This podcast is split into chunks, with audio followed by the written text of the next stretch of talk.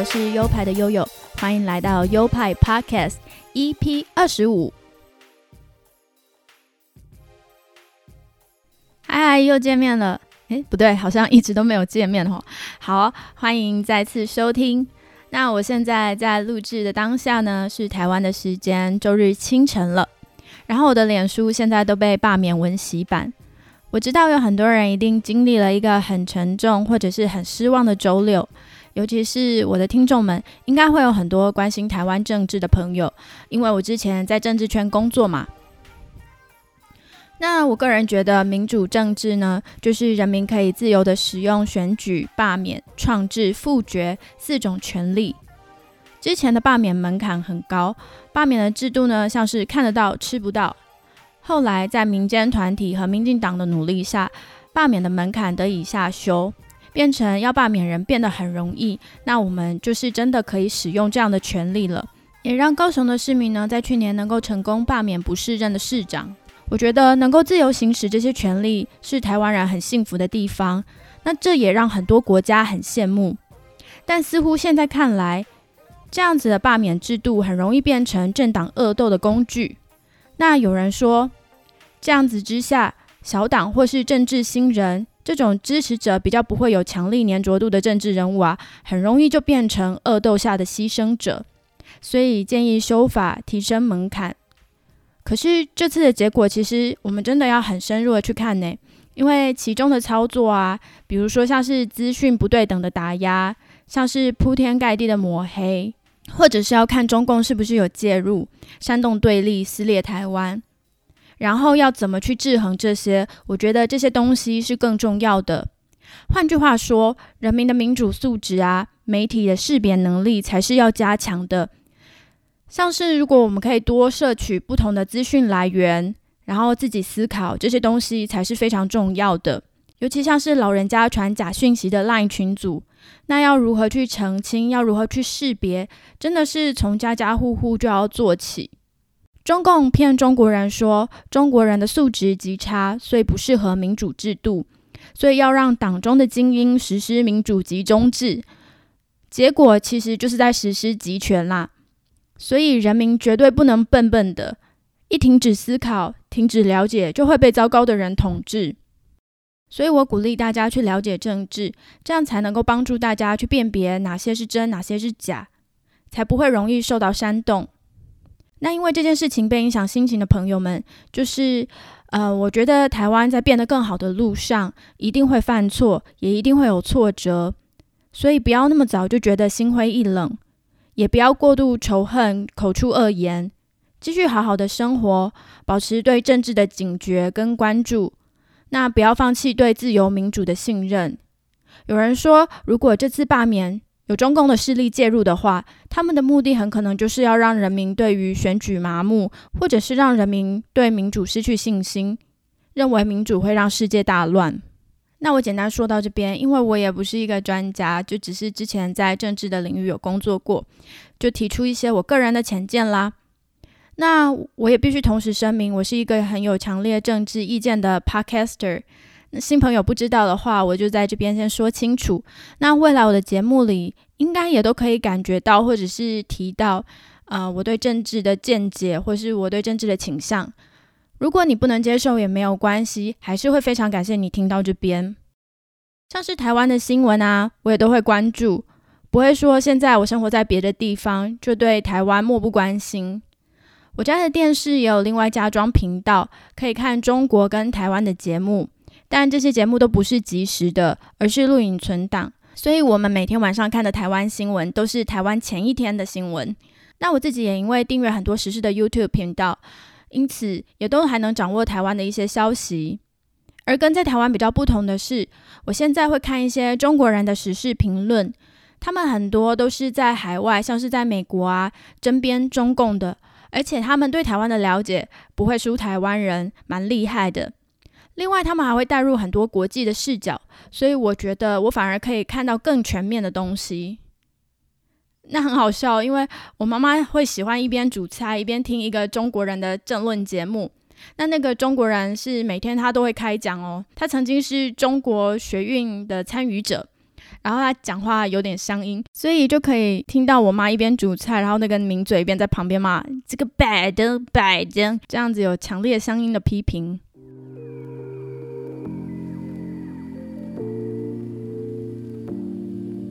说到这个啊，我记得我在二零一零年在加拿大念语文学校的时候，就遇到一个中国来的大叔。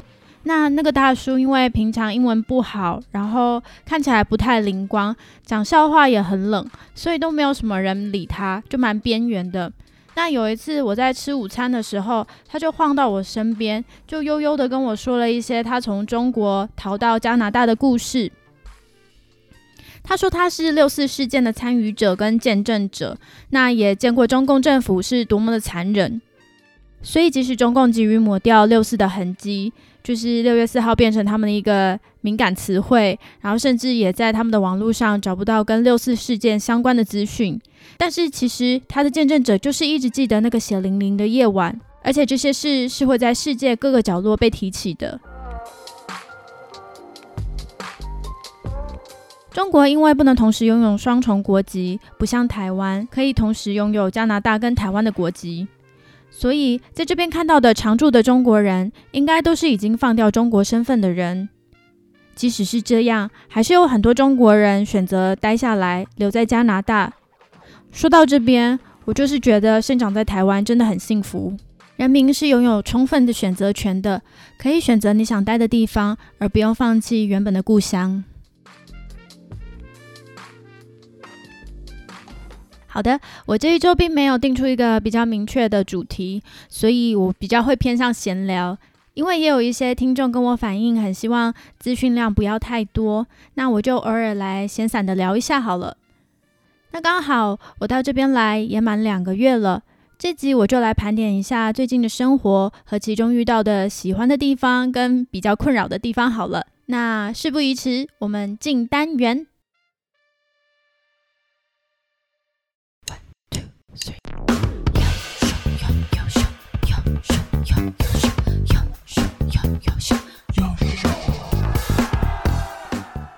我在之前的节目里有提过嘛，我们是每四周就换两门课，所以我们又刚刚结束掉两门课了。一门是上 Photoshop 的技巧，那另外一门是自行排版课。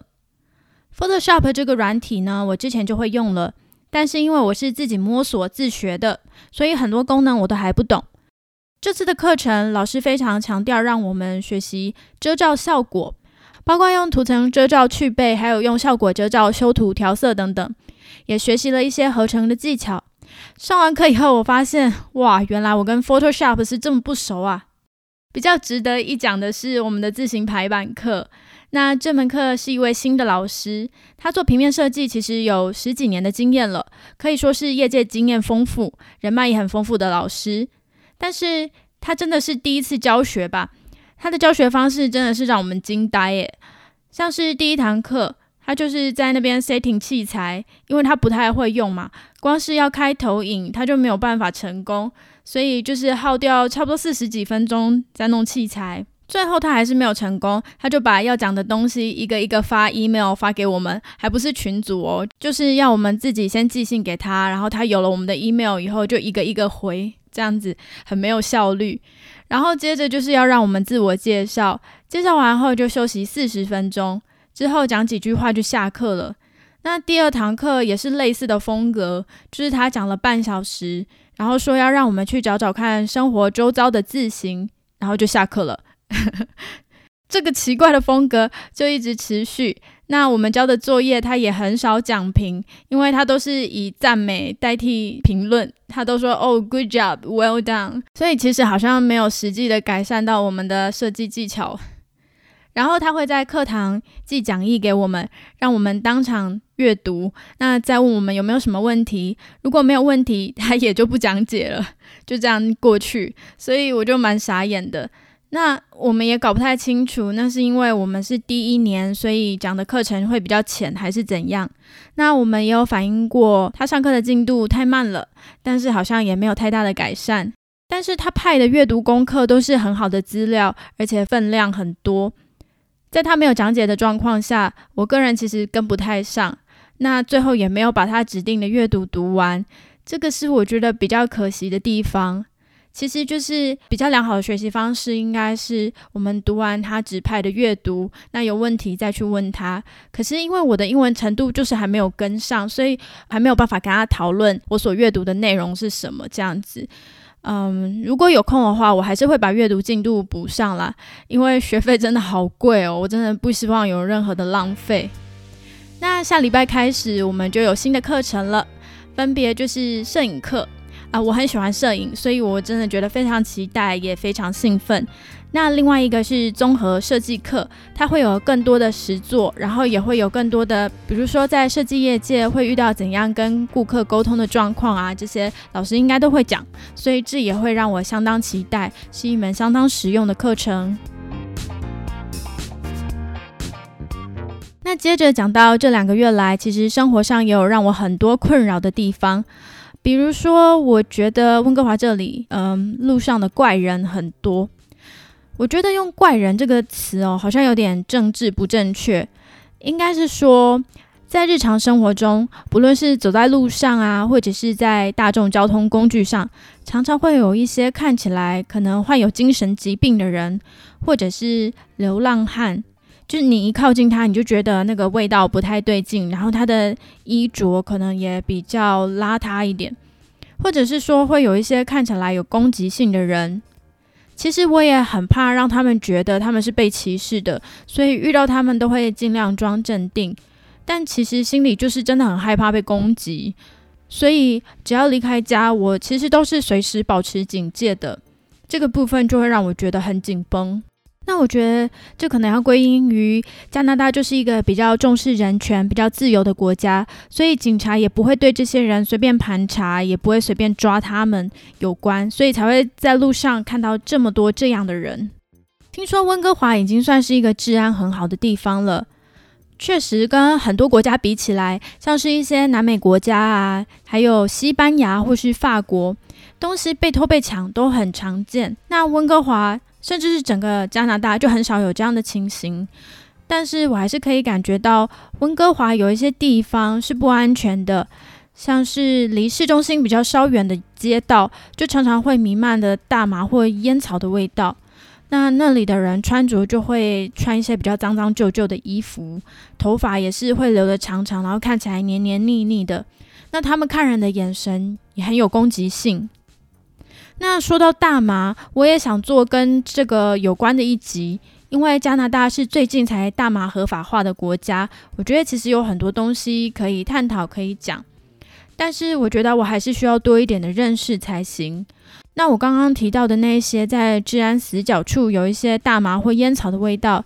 也不是想要负面化大麻跟烟，我单纯就是陈述真实的状况而已。我个人也是觉得大麻跟犯罪两者不该画上等号的。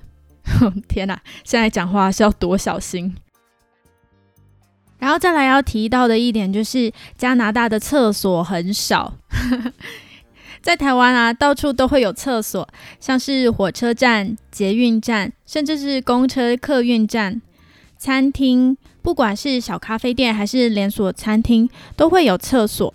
那如果真的不行，到警察局都还能借到厕所。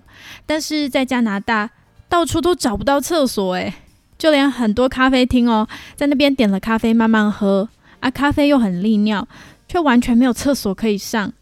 还有像是麦当劳那种餐厅哦，它有厕所，但是是锁着的，你就必须厚着脸皮去询问店员，可不可以帮你开锁。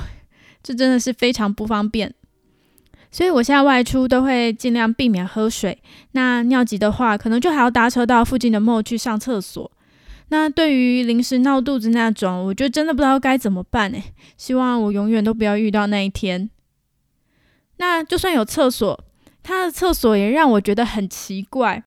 因为很多地方的女厕不知道为什么要设计那样，它的门缝很大。如果你认真的盯着看，一定是可以清楚看到里面的人各式各样的姿势，所以不会有人盯着看啦。就是晃过一眼，知道啊这间里面有人，就并不会特别去看。有听说过那样的设计，是因为安全的考量，才不会有人昏倒在里面啊，或者是被歹徒尾随进了厕所，不知道外面的人发现了异样，可能就可以报警或者是急救等等。另外就是，他们只有坐式的厕所，没有蹲式的，我还没有看过。所以，如果厕所马桶盖很脏，又没有坐垫纸的话，哇，那真的是让人很困扰诶。那没有蹲式厕所的原因，我想应该是白人无法亚洲蹲。不知道大家知不知道这件事？就是白人的脚跟的肌肉长得跟我们不一样，他们没有办法稳稳的蹲在地上，蹲着的话就一定会东倒西倒的。他们的肌肉必须要经过特殊的训练，才能像我们亚洲人一样能够蹲在地上。所以这个蹲姿呢，我们也叫亚洲蹲。还有，对很多老人家来说，因为膝盖退化的缘故，他们没有办法蹲下去。所以听说有很多比较进步的国家，在考量弱势族群的设计上，都会偏向坐式马桶。但我还是希望能够附上马桶坐垫纸或者是清洁液啊。第三个我要讲的就是，这里的人真的很爱使用缩写。在台湾，你用缩写就有很多人会愤怒啊，像是台北车站缩写成北车，B 公司简称成 B 司，隐形眼镜简称成银眼，放绘图的账号。简称成会账，那很多人都会很生气，说谁允许你这样简称啊？这什么啊？有多懒啊之类的。可是跟加拿大比起来，我告诉你，那些都还算 make sense 了。在加拿大的缩写啊，是字母首字的缩写，所以一个外地人像我这样子，根本连猜都猜不到。不像台湾还可以根据字义来猜测。那像加拿大的缩写，举个例子，MSP。代表 Medical Service Plan 医疗服务计划。那像我就读的部门叫做 DMD Digital Media Department 数位媒体部门。啊，我竟然连我读的是 DMD 我都不知道。那刚听到我都是一头雾水，因为我们的部门有时候又叫做 GDD Graphic Design Diploma。反正我觉得加拿大的缩写都好难理解。不过这些抱怨除外，还有很多很喜欢的事情，像是我觉得白人非常慷慨，也非常友善。我每天出门走在路上，遇到不管是男女老少哦，只要他们面对面走来，就算不互相认识，他们也都会微笑说早或你好。被这样对待的那一瞬间，其实心情都会自然变得超好的。还有排队这件事，在台湾，尤其是可怕的欧巴桑。真的在排队这件事，战斗力超强的，抓到机会就插队，然后插了队还会假装不知道自己插队了。还有像是公车要来啊，大家都会争先恐后排队结账也是哦。我结完账，我都还没有收好我的钱包、我的东西，下一个人就会很快的挤上来，然后把他要结账的东西摆得离我很近。其实这这会让人觉得蛮压迫、蛮不舒服的。我一直很想不透这件事。到底快那几秒钟对人生有什么帮助？反观像是在加拿大，大家在等车的时候不一定是排成一列，有可能就是散站在呃公车站那边。然后就算等了很久，公车终于来了，他们通常也会很礼让，让别人先上车，就比较不 care 有没有座位可以坐。结账也是啊，一定会等前面的人把东西都收拾好，离开了那个柜台，他们才会往前到柜台去结账，甚至还会跟前面的人说慢慢来，take your time。还有在进出门的时候，如果后面也有别人要进出，前面的人通常会帮忙把门顶住，让门保持开着的状况，后面的人就不用动手推开门了。我觉得这些地方都可以看出加拿大人的友善跟贴心。那在加拿大还能买到很多喜欢的食物，除了洛梨比台湾的便宜，我可以几乎天天都吃得到。我在台湾找半天，不知道到哪里有卖的荷兰松饼，在这里也可以用很便宜的价钱，很容易就可以买得到。我曾经在台湾为了买荷兰松饼，就上网查，然后找到一家专卖店，可惜已经停产了，真的是好不容易找到的。然后后来又在网络上找到一台北有一家咖啡店在卖荷兰松饼，但是它就是不经常供货，可能是从国外带回来的。那我那时候就大费周章从新竹跑到那边，就为了买几块饼干哦，因为饼干很贵，我就不敢多买。而在这里呢，可以常常买到，然后又很平价，所以觉得还蛮开心的。那另外一个食物是意式脆饼。在台湾卖的意式脆饼好贵哦，都是咖啡店一根十元、十五元这样卖。那这边我有找到在卖一整大盒的，那也大概台币三百多元而已，而且分量真的好多，我吃不完。嗯，但是它并不算真的很好吃啦，所以我现在还在寻觅更多好吃的品牌。好的，那今天就这样陪大家聊聊天，呃，聊一些关于台湾的罢免案啊，整理了一下我这一学期学到的事情，那也点了几个我在加拿大喜欢跟不喜欢的事情。希望这一集能让大家感觉轻松，心情放松，保持心情愉快，开开心心的度过这一周。不管是旧朋友还是新朋友，都非常感谢你收听到现在。本节目有赞助的机制，赞助的链接就在每集的节目说明里面。另外，我们节目还有官方的 IG 账号，只要到 Instagram 去搜寻 U 派底线 Studio，拼法是 Y O P I E 底线 S T U D I O，就可以找到喽。我会在上面不定时的更新跟这个节目有关的最新讯息，还有发一些生活中见到的场景的照片，欢迎上去点赞、留言、分享。那喜欢这个节目的朋友，也欢迎你们分享给你们的亲朋好友收听。下一周的节目，我大概心里已经有些想法了，因为最近有一个设计界的大事件，叫做 Adobe Max，就是 Adobe 公司呢，让他们所有付费的成员能够免费参加他们的论坛。就是在十月二十六到二十八号之间，他们会在线上举办许多论坛，主讲者呢都有来自世界各地有名的设计师跟艺术家。一个一个论坛的主题呢，就是有包括设计啊、呃设计思考啊、行销啊、艺术啊、创意啊等等的，感觉是很精彩。那我也会挑几个我可以的时间去参加那些线上的论坛，顺利的话再来跟你们分享心得喽。有兴趣的朋友，欢迎下一集继续锁定。那我们下集再见喽，拜拜。